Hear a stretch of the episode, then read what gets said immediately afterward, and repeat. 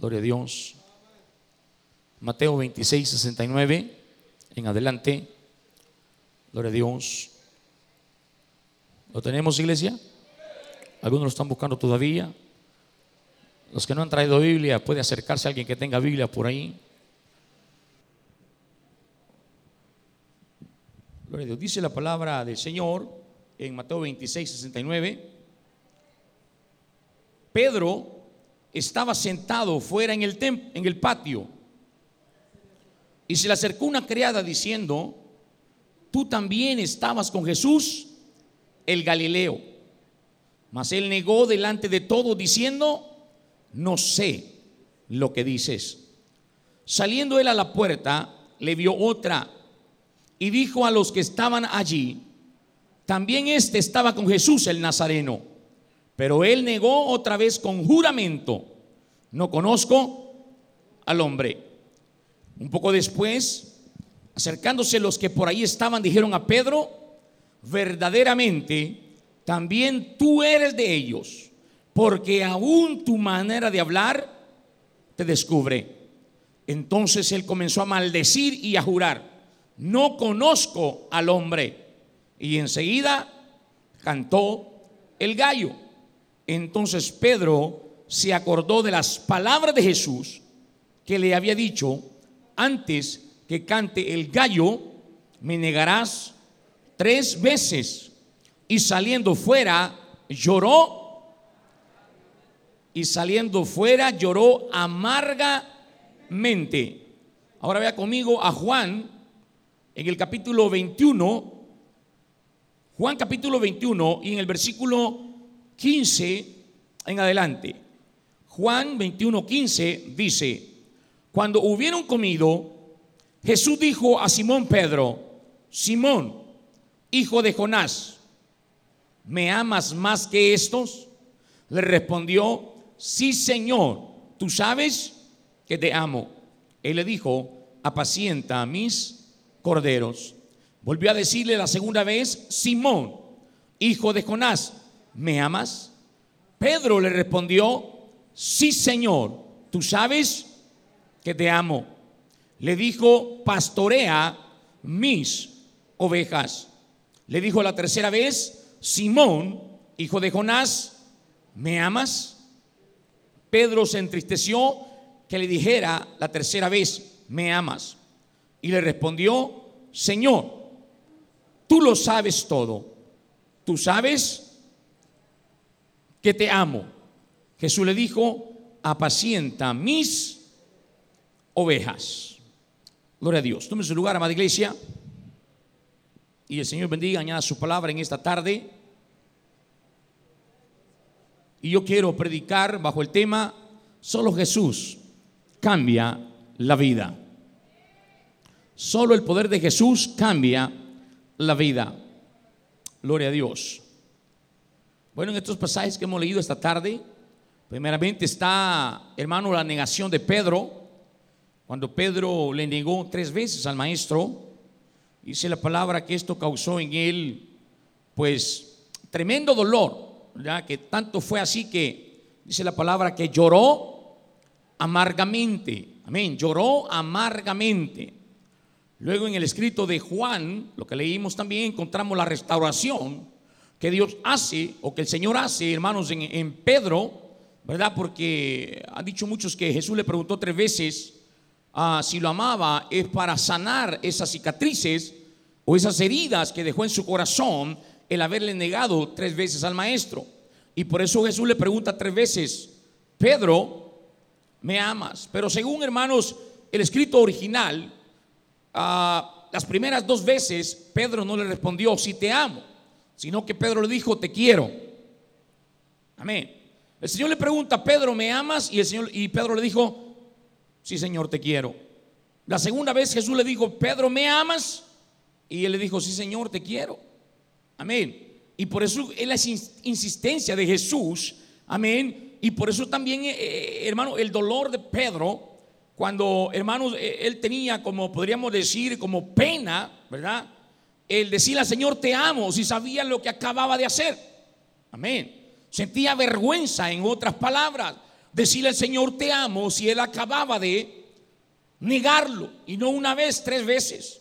Entonces, por eso Jesús le pregunta las tres veces. Así que en la tercera vez, el apóstol Pedro no aguantó, hermano, no aguantó. Amén. Y él tuvo que soltarse y por eso le dice, Señor, tú lo sabes todo. Y él dice, tú sabes que te amo, Señor.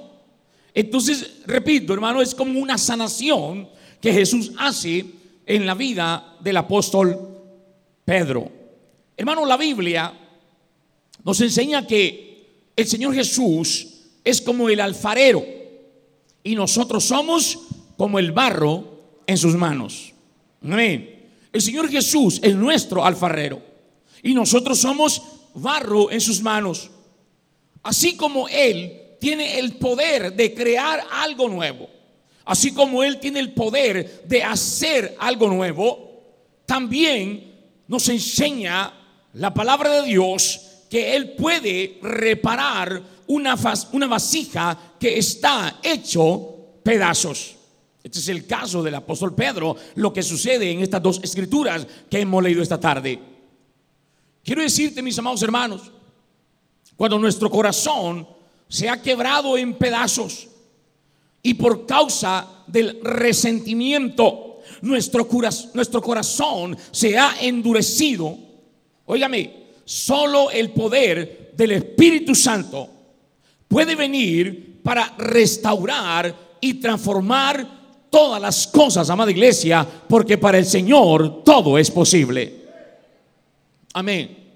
Cuando nuestro corazón, repito, hermanos, se ha endurecido, solamente el poder de nuestro Dios puede llegar para volver a restaurar para volver a hacer, para volver a transformar todo en nosotros, amada iglesia, porque el Señor sí lo puede hacer.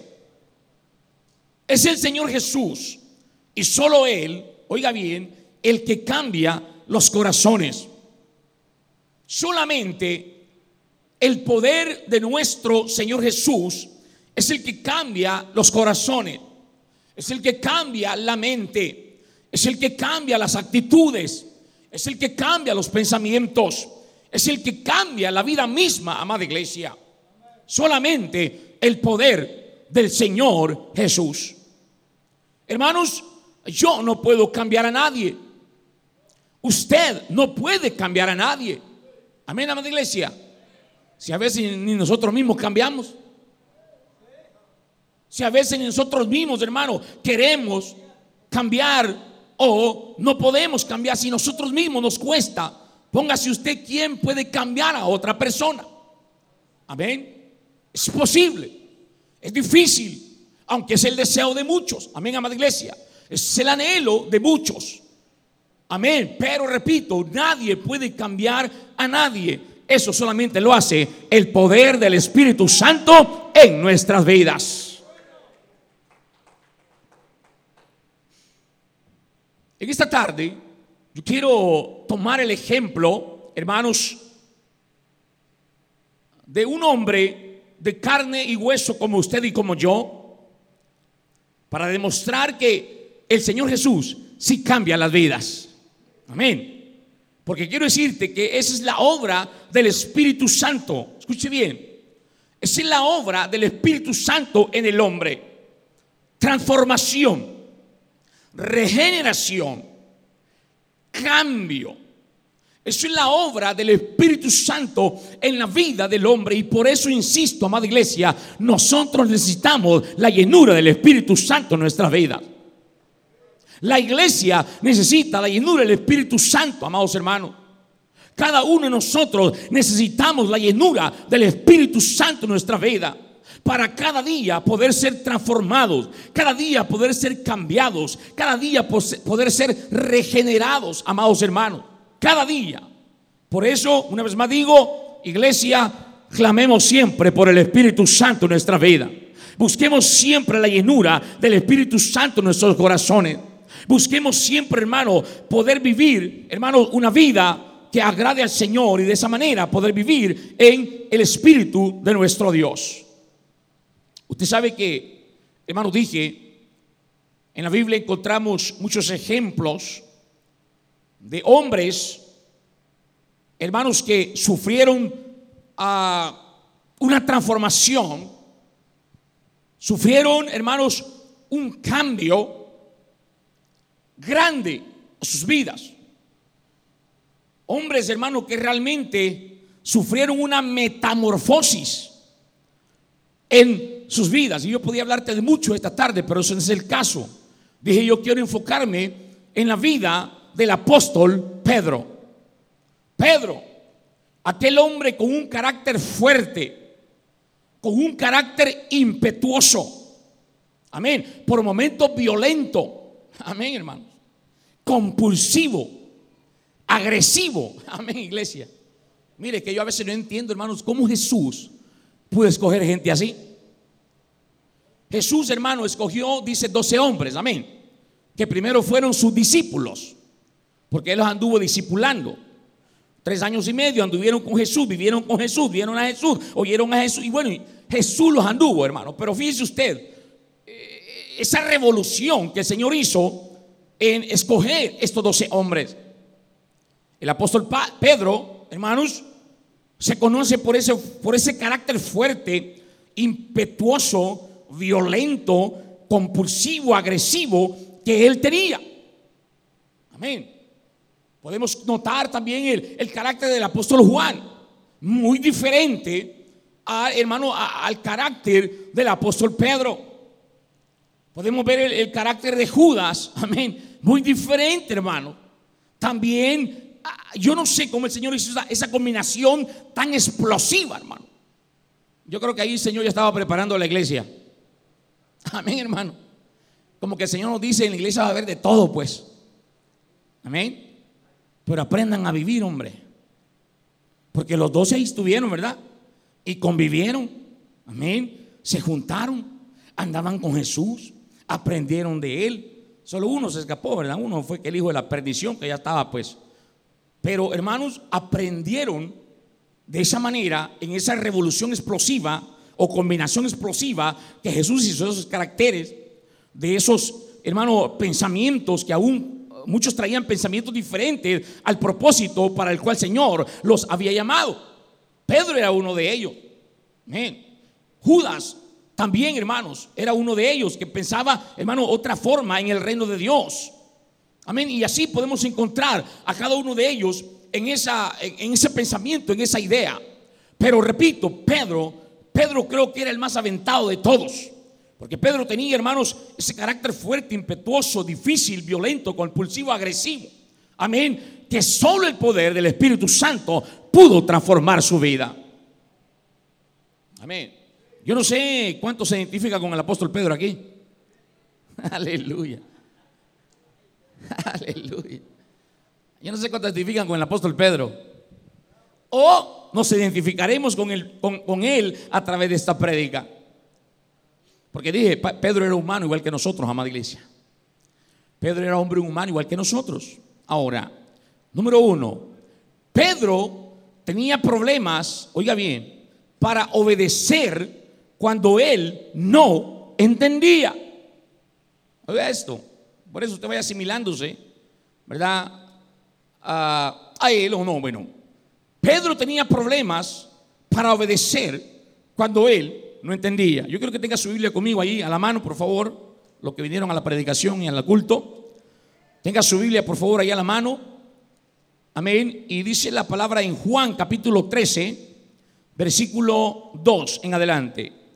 Dice, oiga, y cuando cenaban, como el diablo ya había puesto en el corazón de Judas Iscariote, hijo de Simón, que le entregase, sabiendo Jesús que el Padre le había dado todas las cosas en las manos y que había salido de Dios y a Dios iba, se, levantó de la cena y se quitó su manto, hablando de Jesús, y tomando una toalla se la ciñó.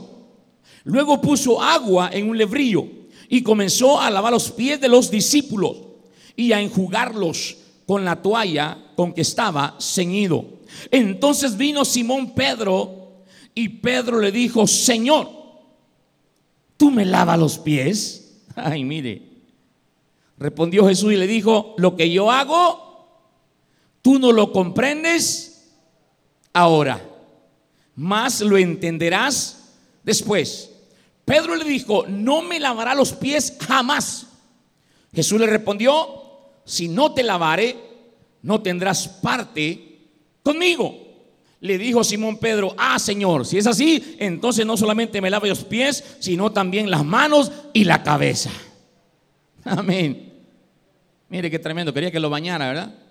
No, no solo los pies, si es así, entonces Señor, eh, lávame los pies y la cabeza.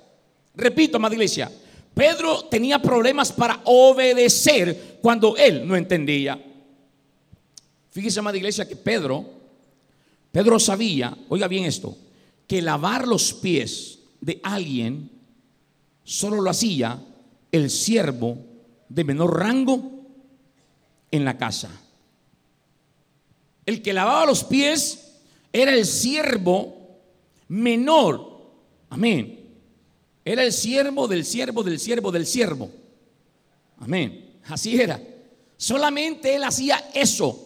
Porque pues, ¿verdad? No era no era muy muy muy muy pero Pedro sabía eso. O sea que él sabía, en otras palabras, en el lugar que Jesús, su maestro, se estaba poniendo. Amén. Y quizás la justificación de Pedro era buena. Amén. Él pensaba que no era digno que su maestro lavara sus pies, sino que al contrario, era él quien tenía que lavar los pies de su maestro.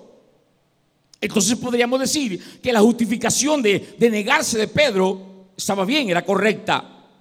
Pero amada iglesia, el Señor Jesús no quería eso. Él quería su obediencia.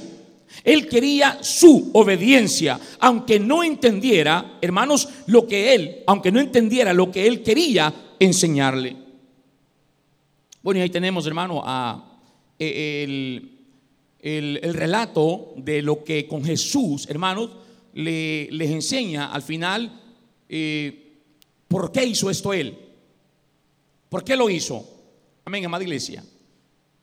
Porque Él enseñó que él había, él había venido para servir y no para ser servido. Oiga bien esto, amada iglesia. Jesús. Jesús vino para servir y no para ser servido. Y eso es otra predicación, pero bueno. Ese es el fin por el cual el Señor Jesús quiso hacer esto. Ahora, pero Pedro en el momento no lo entendía. Él no comprendía porque el Señor le estaba pidiendo, amén, que él le iba a lavar sus pies. Entonces Jesús, repito, hermanos, él quería su obediencia, aunque no entendiera lo que el Señor, hermanos, quería enseñarle. Ahora, muchas veces, iglesia, nosotros limitamos nuestra obediencia al Señor porque no entendemos lo que Él quiere. Muchas veces nosotros actuamos como Pedro. Limitamos nuestra obediencia porque no entendemos lo que el Señor quiere de nosotros, lo que el Señor busca de nosotros, lo que el Señor demanda, lo que el Señor nos pide. Amén. Y por eso muchas veces nos cuesta, ¿el qué iglesia? Obedecer, diga conmigo, obedecer. Amén. Por eso muchas veces nos cuesta obedecer la palabra. Somos duros para obedecer la palabra. Claro, somos buenos oidores, sí. Todos los días escuchamos palabra. Todos los días venimos al culto y escuchamos un mensaje. Y somos buenos oidores. Pero no somos buenos hacedores. Amén, iglesia. ¿Por qué? Porque no queremos obedecer. Y Jesús no quiere solamente que lo escuches, que oigas de Él, sino que haga su voluntad, que haga su palabra, que cumplas lo que el Señor nos pide.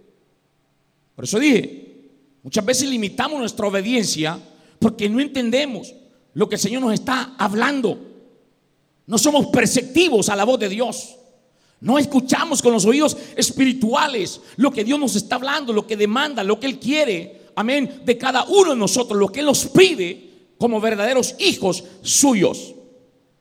A veces no entendemos lo que el Señor Jesús está haciendo o quiere hacer en nosotros. A veces no entendemos, amada iglesia, lo que Él quiere que nosotros aprendamos.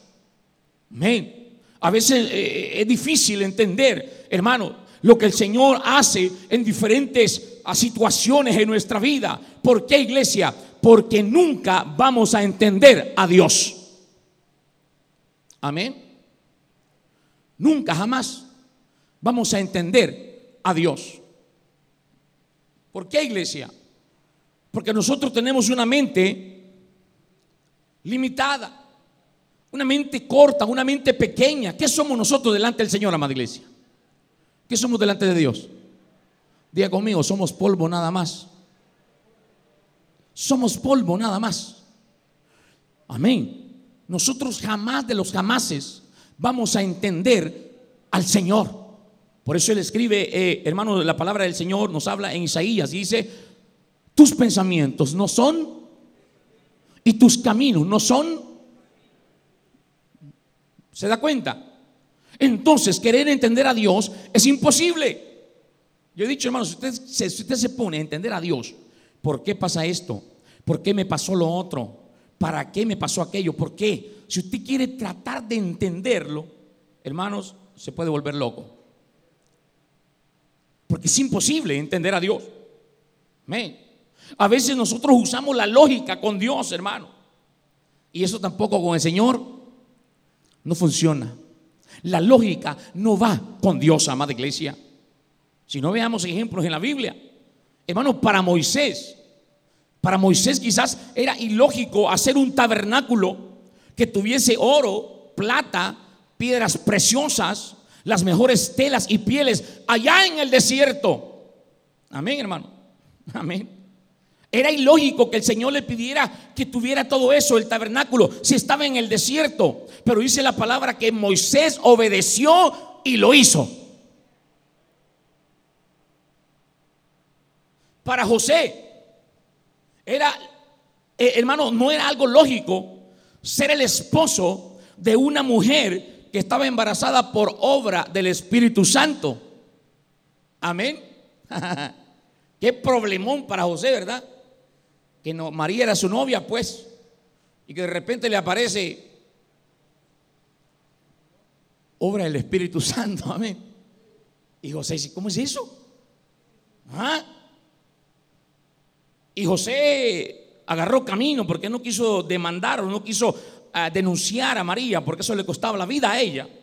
Entonces José se va, mejor dice, mejor me voy, me desaparezco, pero en el camino se le aparece el Señor y le dijo, José, es verdad lo que te dijo María, no temas, porque lo que en ella es concebido del Espíritu Santo es. Amén. ¿Se da cuenta, más iglesia? Entonces José obedeció la palabra, la voz de Dios y volvió con María. Hermanos, para Noé, para Noé no fue lógico hacer un arca allá en el desierto cuando nunca había llovido, ah, jamás, no había llovido.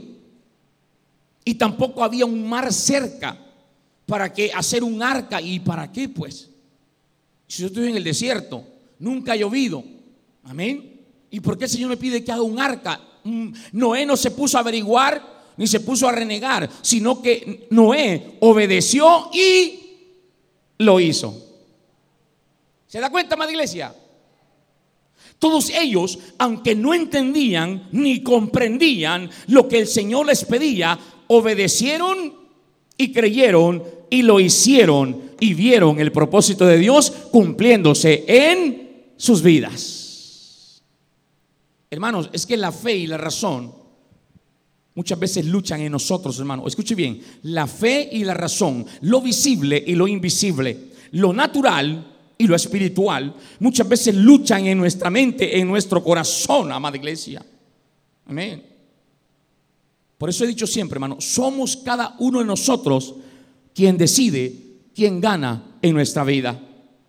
La fe y la obediencia, hermanos, siempre van de la mano. Porque el que cree, obedece. El que cree, obedece. Amén, iglesia. Y el que cree, ve la gloria de Dios también en su vida. El que cree, obedece y ve la gloria de Dios en su vida. Por eso, hermano, no actúes como Pedro. Mire, no te pongas a cuestionar a Dios. ¿Ven? No trates de entenderlo tampoco. Porque repito, la fe y la obediencia van de la mano. Porque el que cree, obedece. Si no, preguntemos sobre la vida de Abraham. Abraham, estando bien, bien, bien, bien, allá, hermanos, en, su, en, su, casa, podríamos decir, en su hábitat, un hombre millonario, un hombre con buena, con todo lo que, pongámosle a Abraham todo lo que usted quiera. Pero un día escucha la voz del Señor y dice, Abraham, Abraham, vete de tu tierra y de tu parentela a la tierra que yo te daré. Wow. Oiga eso, amada iglesia, algo tremendo. ¿Cuántos de nosotros, hermanos, estando en ese confort, nos hubiéramos movido? Amén. Si nosotros aquí con lo poquito que tenemos y lo poquito que Dios nos ha dado, no queremos a veces actuar cuando Dios nos habla. ¿Ah? Y ahora Abraham, siendo un señor, amén, escuche bien. Y oye la voz de Dios, Abraham, Abraham, vete de tu tierra y de tu parentela a la tierra que yo te voy a dar. ¿Cree usted que no era una buena ocasión para que Abraham pusiese a cuestionar, bueno, ¿y, por qué me dice esto? Si yo aquí lo tengo todo y yo para dónde voy ni siquiera sé para dónde voy. Pero ¿qué dice la Biblia, amada iglesia? Que Abraham le creyó a Dios le obedeció y salió de su tierra, amén, sin saber para dónde iba, pero el Señor le tenía algo grande, algo mucho más grande de lo que él era y tenía. Porque hasta el día de hoy, escuche bien, año 2019, estamos hablando de más de seis mil años quizás, de esta historia, de este relato, todos los días, en todas las iglesias, se habla del padre Abraham, el padre de la fe. ¿Se da cuenta, amada iglesia? Por eso repito, no cuestiones ni trate de entender a Dios, solamente obedece. Dile a su vecino, hermano, solamente obedezca. Solamente obedezca. Es que ahí está la bendición, amada iglesia. Repito, ahí está la bendición en obedecer. En obedecer, hermano. Mira, cuando Dios te hable a través de una prédica, de un sermón, de un mensaje. Cuando Dios sabes que te está hablando a tu vida, porque tú sabes, hermano, que cuando Dios te habla, si Dios te habla cuando tú abres la Biblia, cuando lees la Biblia allá en tu casa, amén, y tú sientes que esa palabra y dices, es que Dios me está hablando a mí, hermano, no cuestiones, amén, tampoco trate de entender, solamente obedece la palabra, obedece la palabra, haz lo que Dios te dice y vas a ver la gloria de Dios en tu vida. Volviendo con Pedro, Pedro tenía un carácter que era impetuoso. Amén. Casi todos hemos escuchado ya algo de Pedro en varias predicaciones. Y usted nota que Pedro, hermanos, de los doce apóstoles de Jesús, generalmente era el que siempre estaba delante. Amén. Pedro era el que siempre encabezaba el grupo. Pedro era el que primero hablaba. Pedro era el que, el que tomaba la iniciativa. Siempre, usted nota, lea eh, los escritos del, del Evangelio de Jesús y usted se va a dar cuenta que siempre aparece Pedro. Pedro. ¿Por qué iglesia? Porque Pedro, hermano, era el que siempre iba adelante. Algunas veces acertó. Mm. Y otras veces, hermano, falló terriblemente, hermano. Amén. Y esos son los altibajos del, apóstol Pedro. Por lo menos veamos un ejemplo en Juan, capítulo 18. Juan 18, amada iglesia, capítulo, capítulo 18, versículo 4. Oiga lo que dice aquí. Pero Jesús, sabiendo todas las cosas que le habían de sobrevenir, se adelantó y les dijo, ¿a quién buscáis? Le respondieron a Jesús Nazareno. Jesús les dijo, yo soy. Y estaba también con ellos Judas, el que le entregaba. Cuando les dijo, yo soy, retrocedieron y cayeron a tierra. Volvió pues a preguntarles, ¿a quién buscáis? Y ellos dijeron, a Jesús Nazareno. Respondió Jesús, os, he dicho que yo soy. Pues si me buscáis a mí, dejad ir a estos. para que se cumpliese aquello que había dicho, de los que me diste, no perdí ninguno. Entonces Simón Pedro, ahí está. Entonces Simón Pedro, que tenía una espada, no había dejado la espada, Pedro. No había dejado la espada, Pedro, ¿verdad, iglesia? Él era cristiano, dice la espada, no dice.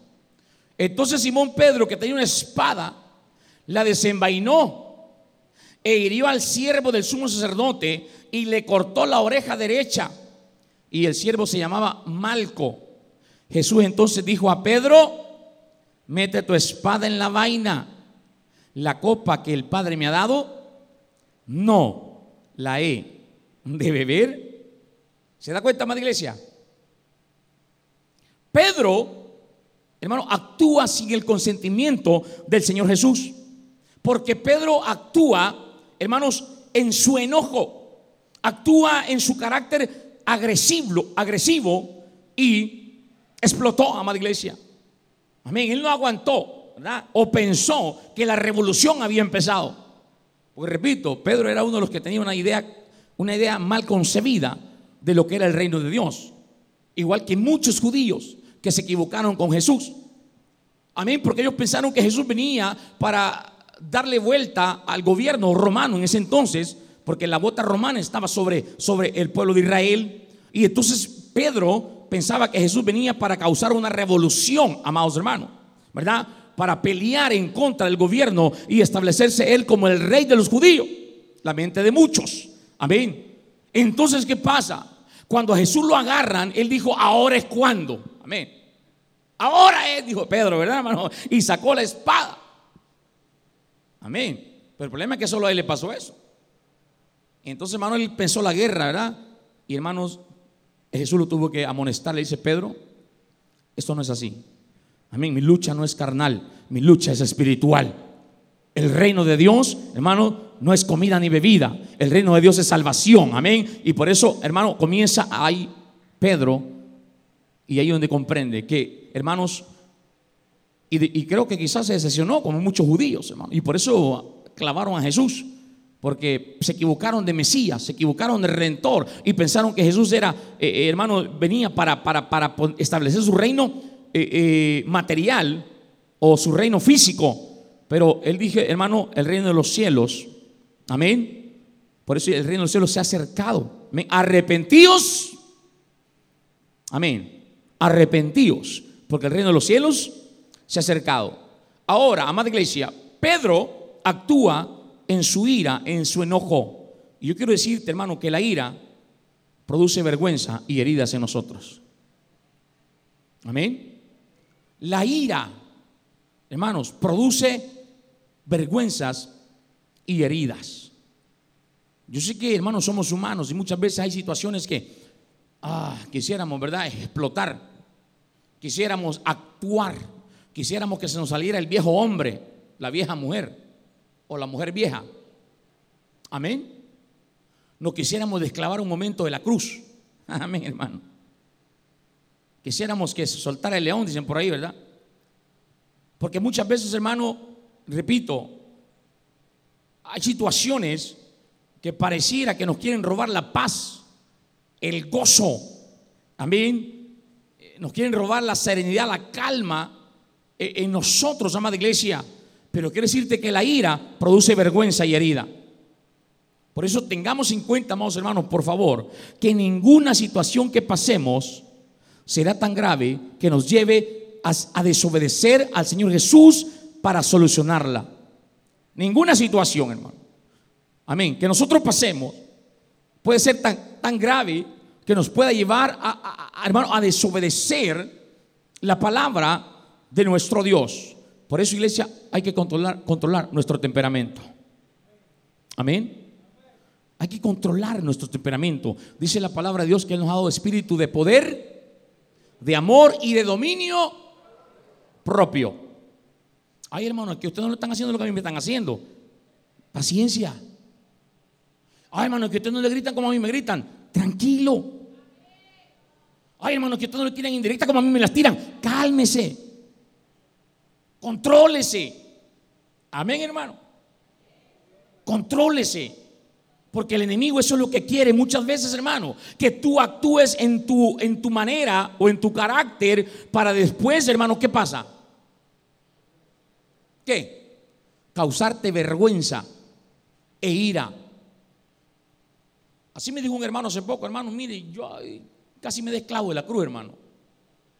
¿Y qué pasó? No, aquí mire, hermano, hay una persona ahí que usted viera que ya me tiene y yo, hermano. Amén. Ore por mi hermano, que no me vaya a desclavar de la cruz, me dijo. Y le dije, hermano, tranquilo, crucificado está con Jesús. Ya no vive usted, vive el Señor en usted, hermano. Y le dije, hermano, paciencia, ponga su causa en la mano del Señor. Del Señor es la venganza, hermano. Usted no meta sus manos, se va a meter más en problemas, le va a causar más problemas eso. Cálmese, ponga las manos del Señor a esta persona. Dígale, Señor, ¿te lo llevas o te lo mando? Amén. Yo le digo, hermano, tranquilo, hermano, póngalas, póngalo en las manos del Señor.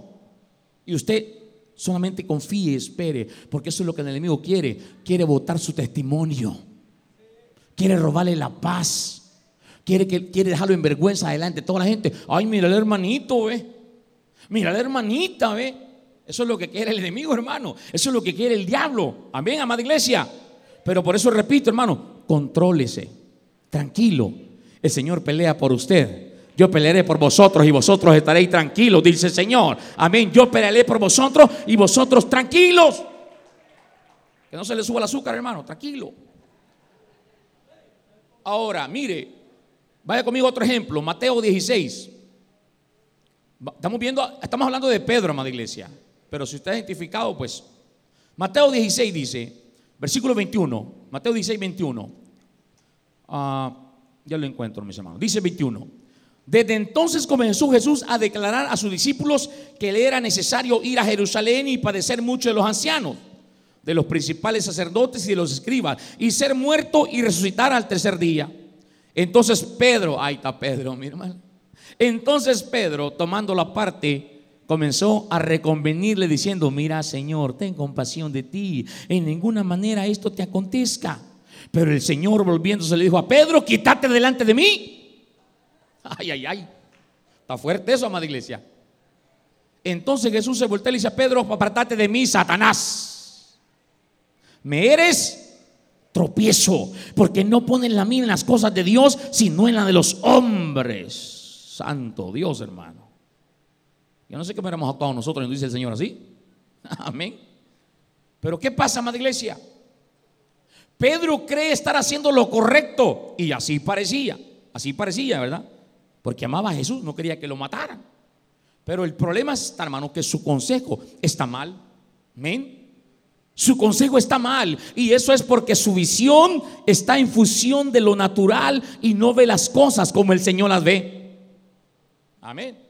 En otras palabras, escucha bien iglesia, era Satanás, que el Señor lo reprenda, era Satanás en Pedro, queriendo obstruir el propósito de Dios. Escucha bien, hermano. Era el enemigo en Pedro queriendo obstruir el propósito, el plan de Dios. Iglesia, a veces creemos que somos más sabios que Dios. Amén. Sí. A veces nosotros creemos que somos más sabios que Dios. Amén. Y por eso muchas veces actuamos en el según creo o pienso que así es. Y no nos damos cuenta que estamos estorbando el plan de Dios en nuestras vidas. Amén, iglesia. Porque muchas veces, hermano, repito, creemos que, que las podemos más que el Señor. Jugamos a Dios. Creemos que nos las sabemos todas. Ay, yo me las sé todas, hermano. Cuando usted viene, cuando usted va, yo ya vengo, hermano. Amén. Y por eso repito, muchas veces nos va mal. Nos va mal. Amén. Y el Señor nos tiene que reprender muchas veces por eso mismo. Porque no damos cuenta que según nuestra sabiduría, amén, estamos, hermanos, obstruyendo o estorbando el plan que Dios tiene para nosotros. en muchas ocasiones también el cristiano juzga desde su visión natural y no ve las cosas como Dios las ve, hermanos. Amén. Solamente juzgamos lo que vemos. Amén. Y es un grave problema que tenemos los humanos, que solamente, hermanos, miramos, amén, lo que alcanzamos a ver y no vemos las cosas como Dios las ve. No vemos, hermanos, las cosas al final, porque no podemos, de hecho no podemos. Amén. Nosotros aquí estamos en este cuarto, en este, en este, en este lugar encerrados y no alcanzamos a ver atrás de esa pared, ni esa otra, ni esa otra, ni esa otra. No sabemos. No sabemos lo que está pasando a, través de esas paredes. ¿Verdad que no? Pero ¿y Dios? Amén. Hermanos, si, dice que hermano Señor mira todo el mundo en un momento, Él mira todo porque Él es omnisciente. Lo ve y lo sabe todo. Él es omnipresente porque está en todo lugar. Así como está aquí con nosotros, también está al otro lado del mundo. Amén, está en otra parte. ¿Por qué? Porque Él es el Todopoderoso. Entonces, hermano, ¿cómo nos vamos a comparar con el Señor? Pero muchas veces así jugamos nosotros, a que, a que las sabemos todas, a que las podemos todas. Amén. Y creemos que, todo es así. Ah. Jonás, hermanos, creía que los ninivitas no merecían el perdón de Dios. Amén. Él creía que no, porque eran malos. Los ninivitas eran malos y estos no merecen el perdón de Dios. No, que se mueran todos.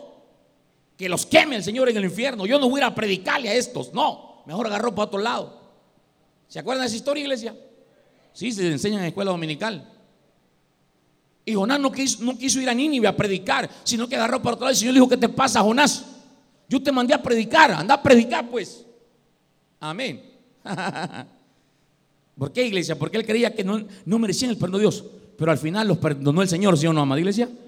Claro que sí. Samuel nunca pensó que el más pequeño de los hijos de Isaí sería el rey de Israel. ¿Se da cuenta? Samuel pensaba que el más grandote, el mayor, el más cholotón, el más fornido, el más guapo, este es el rey de Israel. Amén. Y no sabía que aquel cipote que estaba ya todo lleno de, de zacate, todo lleno de lodo por andar ahí con las ovejas, ese iba a ser el nuevo rey de Israel. Amén, iglesia. ¿Por qué, hermanos? Porque nosotros, el hombre, solo ve lo exterior, pero Dios ve lo interior, Dios ve lo de adentro, Dios ve el corazón, hermano. ¿Se da cuenta? Que muchas veces por eso juzgamos y nos equivocamos. Porque nosotros solo vemos lo de afuera. Pero el Señor conoce todo y Él conoce nuestro corazón. Él sabe lo de adentro, Él sabe lo interior, amada iglesia.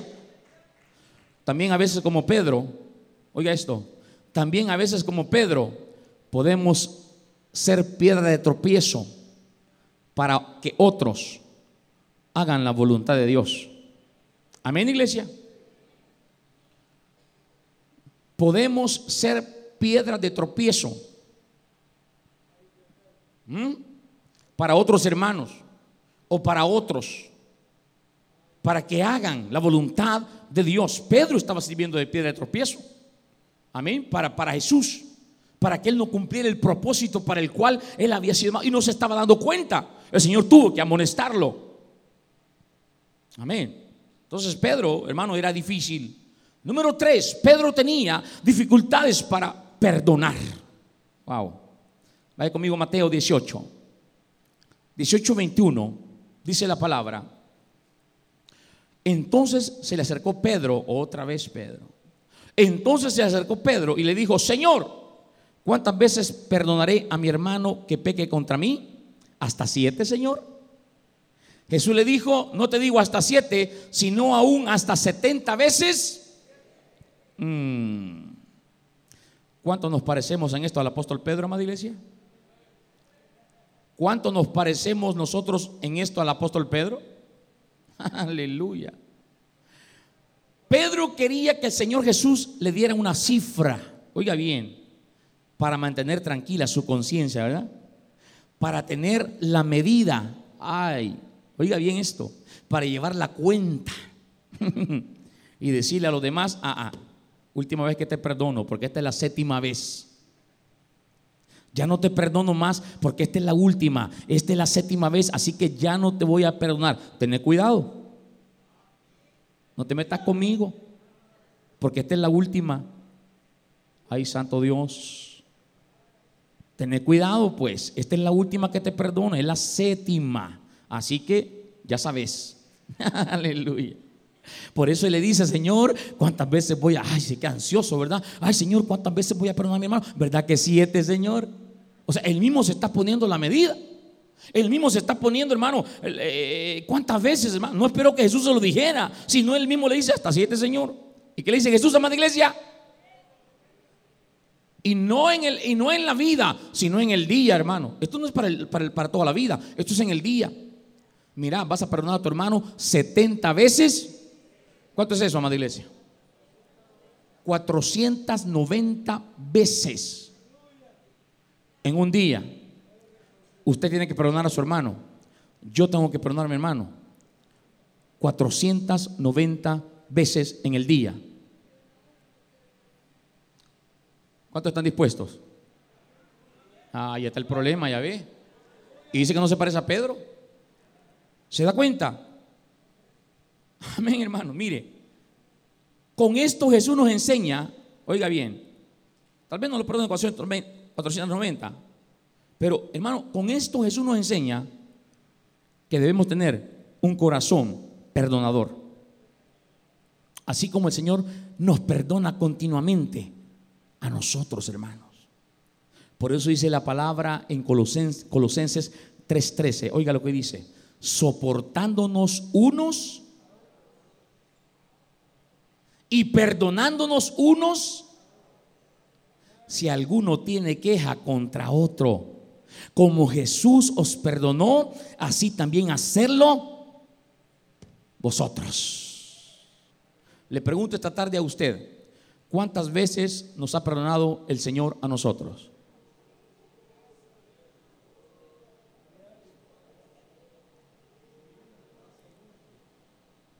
¿Cuántas veces nos ha perdonado el Señor nosotros, amada iglesia? Mire, aquí, hermano, todos, todos, cuando digo todos es todo, aquí nadie se escapa. Cuando digo todos es todos, todos cometemos errores. Todos nos equivocamos. Todos pecamos. Todos. Pero qué bueno es cuando usted viene a la casa del Señor Qué bueno es cuando usted después de un día que quizás cometió un error, un pecado, una falla en contra de Dios, amén. Y usted sabe que lo hizo, pero qué bueno cuando viene a la casa de Dios, a este lugar, y entra por esas puertas y le dice, Señor, aquí estoy otra vez, Padre, buscando tu perdón, buscando tu misericordia, buscando tu favor, Señor, perdóname, por favor, Señor. ¿Y qué te dice el Señor? No, andate. ¿Qué te dice el Señor? No, aquí no, vení. ¿Qué te dice el Señor? Vení, mi hijo. Yo te entiendo y te comprendo. Amén. Estás perdonado. Seguí adelante. Continúa. Esforzarte por ser valiente. Esforzarte por salvación. Seguí adelante. Así nos trata el Señor, amada iglesia. Así nos dice el Señor, hermanos. Y si el Señor nos perdona, entonces ¿por qué será que nos cuesta perdonar a nosotros, hermano?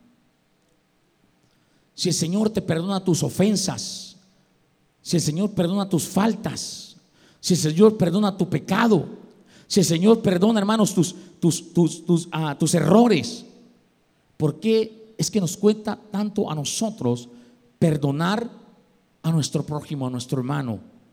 ¿Por qué? Amén, amada iglesia. Esa es la actitud de Pedro. Continuamos, hermanos. Cuarto, Pedro dormía mientras su maestro oraba. Mateo 26, 36. Mire lo que dice la palabra. Entonces llegó Jesús con ellos a un lugar que se llama Hexemaní y dijo a sus discípulos, sentados aquí, entre tanto que voy allí y oro. Y tomando a Pedro y a los dos hijos de Zebedeo, comenzó a entristecerse y angustiarse en gran manera. Entonces Jesús le dijo, mi alma está muy triste hasta la muerte, quedaos aquí y velad conmigo. Yendo un poco adelante, se postró sobre su rostro, orando y diciendo, Padre mío, si es posible, pase de mí esta copa, pero no sea como yo quiero, sino como tú. Vino luego a sus discípulos y los halló en ferviente oración. Aleluya, iglesia.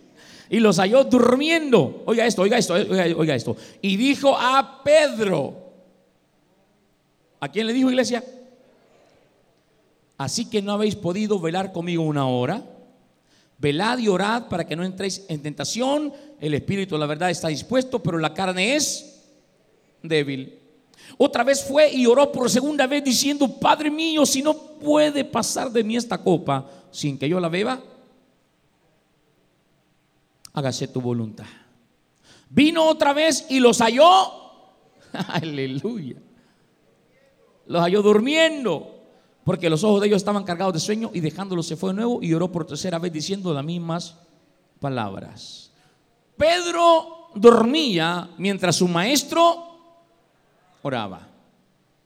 Mira iglesia, Jesús invitó a sus discípulos a orar por el momento que venía a su vida.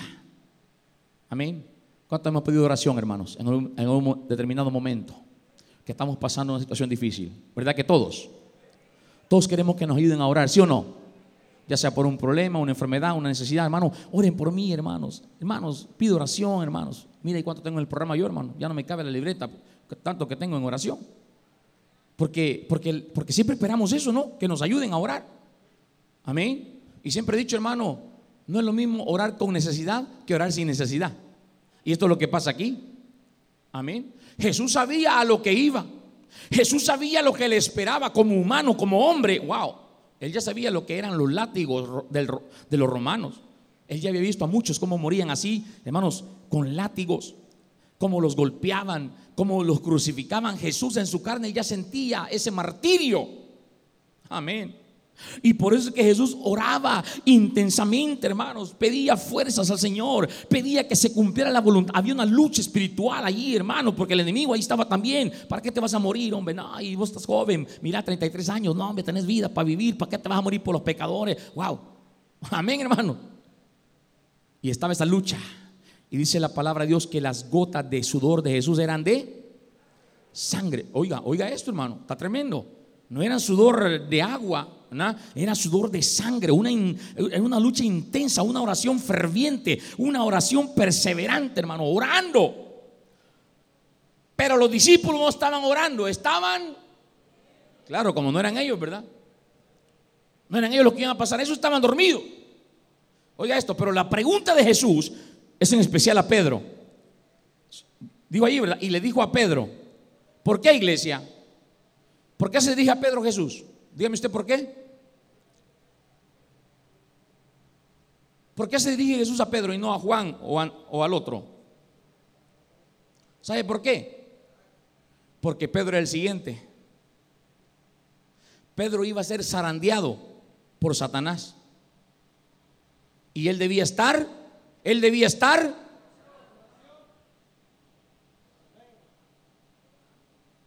Pedro era el siguiente. Y Pedro tenía que haber estado orando, pero estaba... Por eso cuando el Señor le dice, mira, hey Pedro, ¿eh? ¿sabes lo que va a pasar? Lo que te dije, ¿te acordás? Entonces Pedro tenía que estar en ferviente oración, pero no, él estaba durmiendo. El sueño de Pedro, hermanos, es figura de ese letargo, de esa pereza, de ese adormecimiento o rutina en la que a veces cae el cristiano o la iglesia del Señor. Ponga atención a esto, amada iglesia. La figura del sueño de Pedro, hermano, es ese letargo, esa pereza, ese acomodamiento, ese adormecimiento, ese sueño que muchas veces caemos nosotros como cristianos o como iglesia del Señor. Amén. A veces estamos tan cómodos que ni oramos. A veces estamos tan adormecidos que ni leemos la Biblia. A veces estamos tan... Ay, ¿para qué sigo, iglesia? Era un momento muy importante y decisivo. Era la última noche del maestro con ellos. Al siguiente día Jesús sería crucificado. Pero Pedro estaba durmiendo. ¿Se da cuenta, iglesia? Por eso, amados hermanos, oiga, procuremos mantenernos vigilantes en todo tiempo para poder hacer la voluntad de nuestro Señor Jesús. Dígale a su vecino, no se duerma. Tóquenlo, muévalo, estremezcalo y dígalo, no se, no se duerma.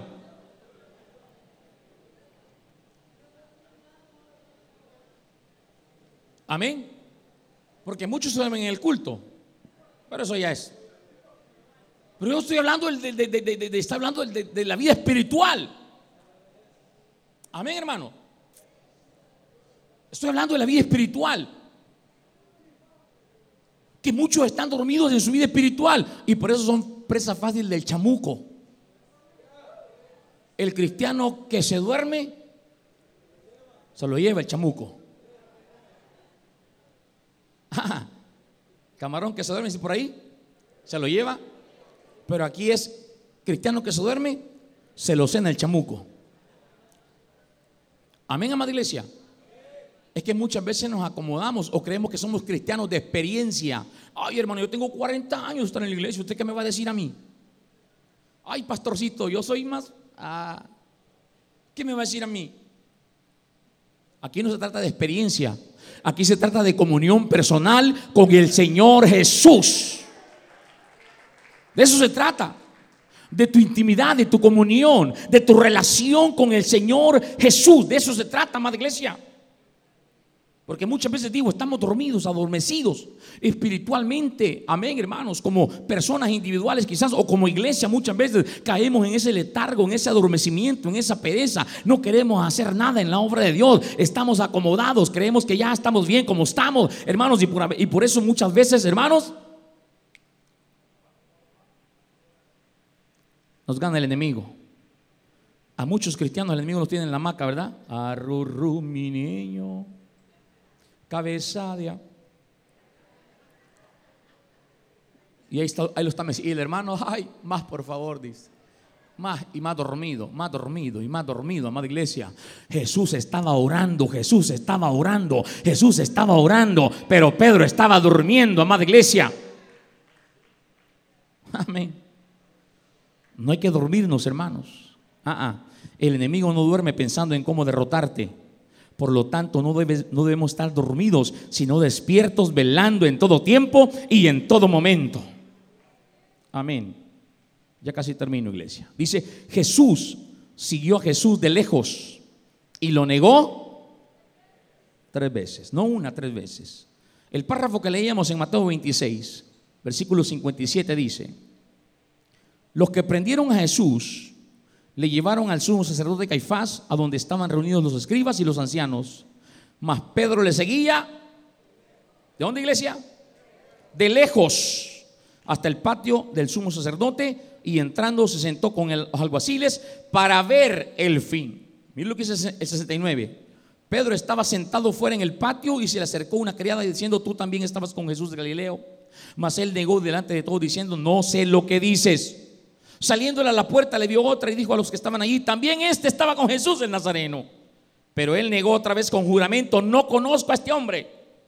Un poco después, acercándose los que por allí estaban, dijeron a Pedro, verdaderamente también tú eres de ellos, porque aún tu manera de hablar te descubre. Entonces él comenzó, ay mire hermano, hasta cambió la manera de hablar. Ya no hablaba espiritual, comenzó a hablar carnal. Comenzó a maldecir y a jurar no conozco al hombre. Y enseguida cantó el gallo, ay, ay, ay. Entonces Pedro se acordó de las palabras de Jesús que le había dicho, antes que cante el gallo me negarás. Y saliendo fuera lloró. Y saliendo fuera lloró. ¿Cuántos han llorado amargamente? Pedro lloró amargamente. Hermanos, Pedro comenzó a seguir de lejos a Jesús. ¿Y sabe lo que pasó? Lo terminó negando tres veces. Aunque había prometido dar su vida por él. Amén. Señor, no, si es posible, yo voy a morir también contigo, Padre. Ah, no, Señor. Yo, yo, aunque todos te dejen, yo no te dejo. ¿Cuántas promesas le hacemos al Señor nosotros así? Amén, hermanos.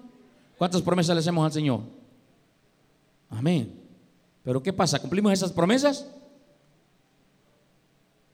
Pedro le dijo, Señor, no importa si todos te van, yo me quedo contigo. Si te matan, Señor, a mí también que me maten. Amén.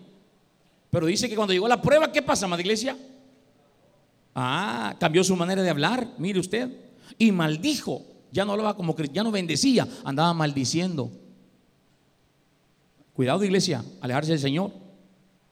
Y maldijo para hacerles creer que no era discípulo del Señor Jesús. Hermanos amados, tenemos que aprender que hay un peligro grande en seguir a Jesús de lejos. Amén. Hay un peligro grande que tú seas un seguidor de Jesús de lejos. Apartarnos del Señor nos lleva a negarle, a cambiar nuestra manera de hablar, a comportarnos de manera diferente. Todo eso nos lleva, hermanos, cuando comenzamos a alejarnos del Señor Jesús. Te pregunto, ¿a qué distancia estás de Jesús? Hermano, hermana, no me contestes, contéstate tú. ¿A qué distancia estás de Jesús? ¿Ah? ¿A qué distancia estás de Jesús? ¿Estás con Él ahí cerquita, pegado? ¿Estás a metro? ¿Estás a dos metros? ¿Tres metros o a un kilómetro? ¿A qué distancia estás de Jesús? Amén. Repito, hay un peligro grande cuando tú comienzas a alejarte de Jesús. Por eso esta tarde mi consejo es, no te alejes del Señor Jesús. No te comiences a apartar del Señor Jesús, porque puedes perder tu comunión con Él. Pero lo más peligroso, puedes perder tu salvación. Amén, hermanos. Aquí hay gente, ha habido gente, mejor dicho, que comenzaron bien la vida espiritual. Sí, muy bien, muy bien, muy espirituales. Muy buscadores de Dios. Amén, muy culteros. Tremendos testimonios, testificadores, wow, qué tremendo, ganadores de alma, bárbaros. Predicaban bonito, cantaban bonito, ministraban bonito, dirigían bonito, sí, cerquita del Señor. Precioso lo que hacían. Pero comenzaron a alejarse del Señor. Ya no venían a los cultos, ya no se congregaban, dejaron de leer la Biblia, dejaron de orar y se comenzaron a alejar del Señor. Pregúnteme ahora por ellos. Amén, iglesia. Por eso el consejo para los que estamos aquí todavía, hermano, hay que permanecer. Hay que estar lo más cerca posible de nuestro Señor Jesús. Ahora, eso y más es el apóstol Pedro. Por el tiempo ya no voy a hablar de él más. Yo quiero hablarte ahora el poder del Espíritu Santo en Pedro. Mira, en Pentecostés, Pedro tuvo una experiencia poderosa con el Espíritu Santo que marcó en él un antes y un después. Escucha bien esto, amada iglesia, con esto concluyo.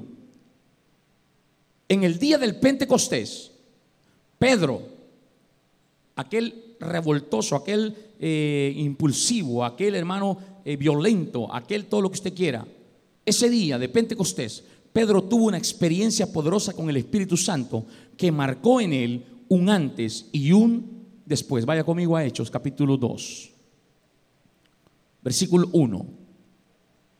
Cuando llegó el día de Pentecostés, estaban todos unánimes juntos. Y de repente vino del cielo un estruendo como de un viento recio que soplaba, el cual llenó toda la casa donde estaban sentados. Y se les aparecieron lenguas repartidas como de fuego, asentándose sobre cada uno de ellos. Y fueron todos llenos del Espíritu Santo. Y comenzaron a hablar en lenguas según el Espíritu les daba que hablasen. Diga conmigo, fueron todos llenos.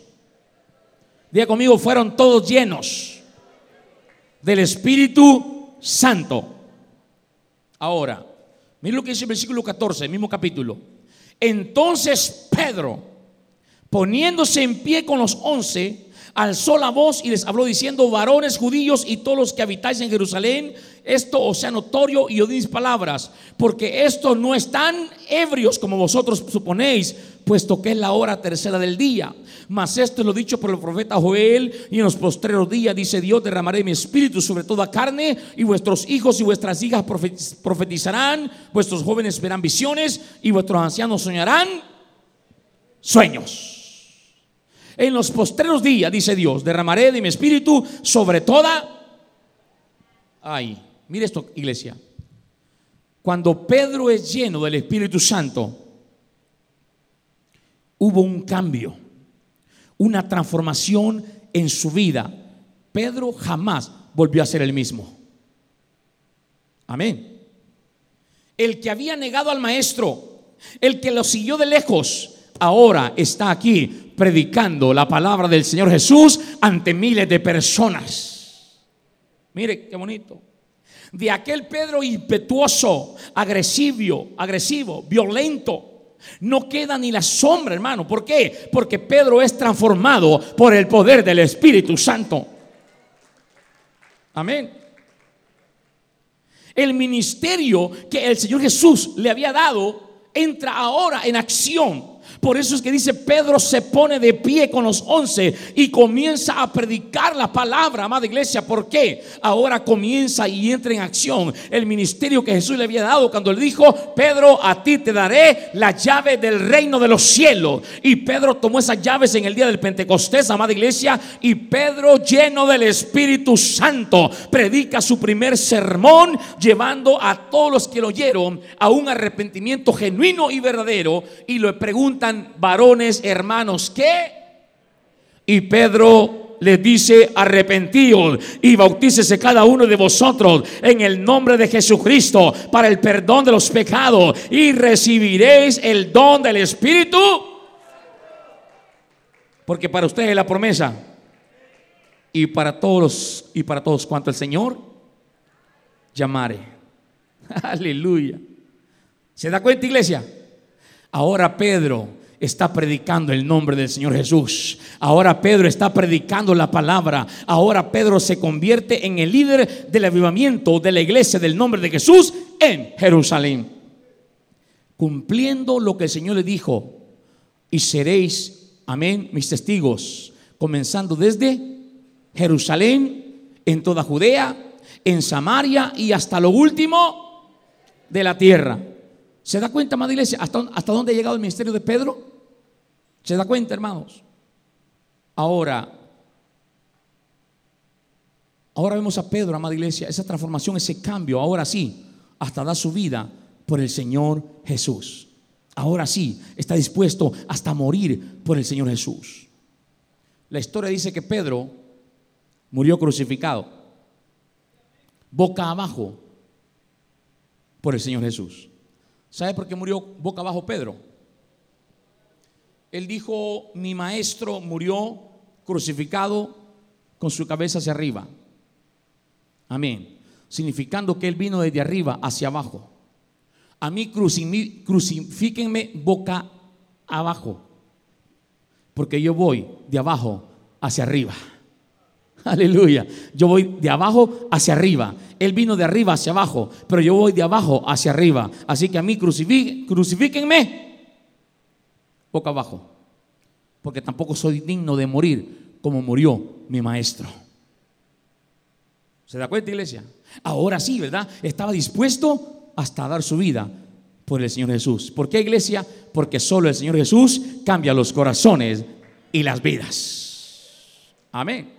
Solo Él, hermano, solo Él. Por eso te digo esta tarde, solo el Señor Jesús es poderoso para transformar nuestro corazón, nuestro carácter o temperamento. Solo Él puede cambiar ese carácter duro en uno semejante al suyo. Amén. Póngase de pie en esta tarde. Solo el Señor Jesús puede cambiar nuestras vidas, amada iglesia. Solo el Señor Jesús puede cambiar esos corazones duros. Solo el Señor puede cambiar esos manos caracteres en nuestras vidas a uno semejante al de Él. ¿Qué es lo que tenemos que hacer nosotros, amados hermanos? Solo disponer nuestra vida y ser obedientes para que el Señor haga lo que Él tiene que hacer en nosotros. A mí no me va eso que diga, a mí nadie me puede cambiar. A mí no me va que usted diga, ay, yo así soy, a mí nadie me cambia. Es que no has experimentado el poder del Espíritu Santo en tu vida. Es que no has experimentado el poder del Espíritu Santo en tu vida, hermano. Hay hombres que dicen, ay, los hombres no lloran. Ah, ah. Los hombres, el más hombre llora ante la presencia del Señor Jesús. Cuando el Señor lo toca, cuando el Señor lo quebranta, cuando el Señor lo humilla, hasta el más macho llora en la presencia del Señor. Entonces tú dices, a mí nadie me cambia, ten cuidado, porque te estás oponiendo al Espíritu Santo.